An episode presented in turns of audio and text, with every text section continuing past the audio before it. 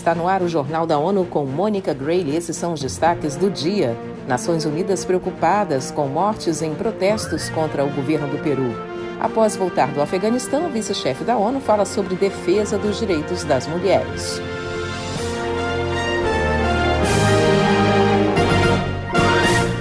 O secretário-geral das Nações Unidas expressou grande preocupação com o número de mortes ocorridas após protestos no Peru.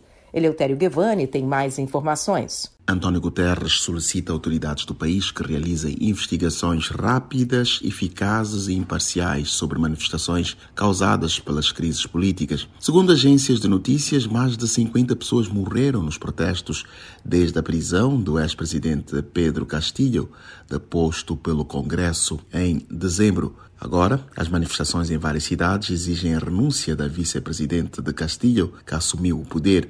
Dina Boluarte. A mensagem enfatiza a importância de protestos pacíficos com respeito ao direito à vida e à prosperidade. Da ONU News em Nova York, Eleutério Gavan. Guterres considera essencial criar as condições para um diálogo significativo e inclusivo entre o governo peruano e os manifestantes para se enfrentar a atual crise.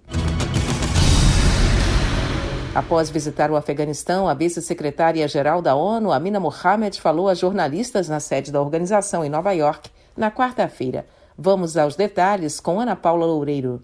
At the very beginning, when the Taliban announced the bans on education and women in the workplace, a Amina contou que logo que o Talibã anunciou a proibição de mulheres na educação e em locais de trabalho no país, foi organizada uma frente para reverter a situação.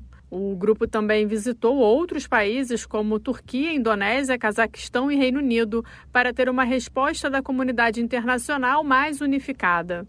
A vice-chefe da ONU explicou que eles tinham três coisas em mente. Primeiro, a solidariedade e a importância dos direitos das mulheres. Segundo, conseguir o engajamento envolvendo todas as partes da comunidade. E terceiro, ver se havia alguma abertura, algum impulso para uma via política. Da ONU News em Nova York, Ana Paula Loureiro. Atualmente, 80% das meninas e jovens afegãs em idade escolar estão fora do colégio por causa da decisão de autoridades de fato do país de negar o acesso delas à educação secundária e superior.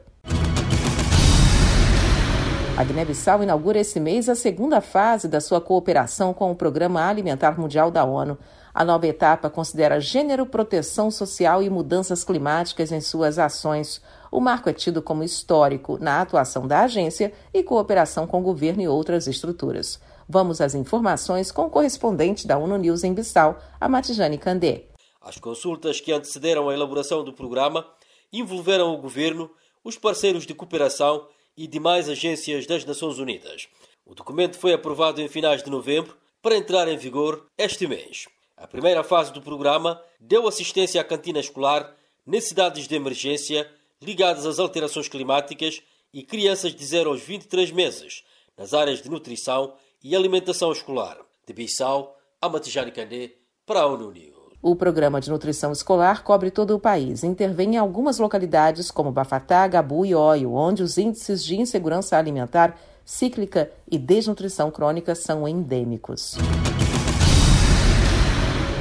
um órgão internacional independente para orientar sobre padrões de segurança na indústria da mineração. Esta é a proposta apresentada na criação do novo Instituto Global Independente para a Gestão de Rejeitos, anunciada essa semana. E quem tem os detalhes é Pauline Batista. A criação da nova entidade ocorreu às vésperas do quarto aniversário do desastre da barragem de Brumadinho, no estado brasileiro de Minas Gerais, no qual morreram 270 pessoas.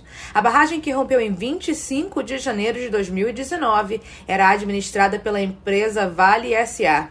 O novo Instituto Global conta com o apoio do Programa das Nações Unidas para o Meio Ambiente, o PNUMA, e da Diretoria de Pensões da Igreja da Inglaterra.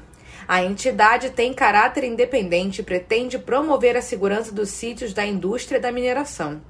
Da ONU News em Nova York, Pauline Batista. O rompimento da barragem de Brumadinho ocorreu três anos após um outro desastre na indústria de mineração no estado de Minas Gerais, a barragem de Fundão, no município de Mariana, que destruiu o vilarejo de Bento Rodrigues e matou 19 pessoas em 5 de novembro de 2015.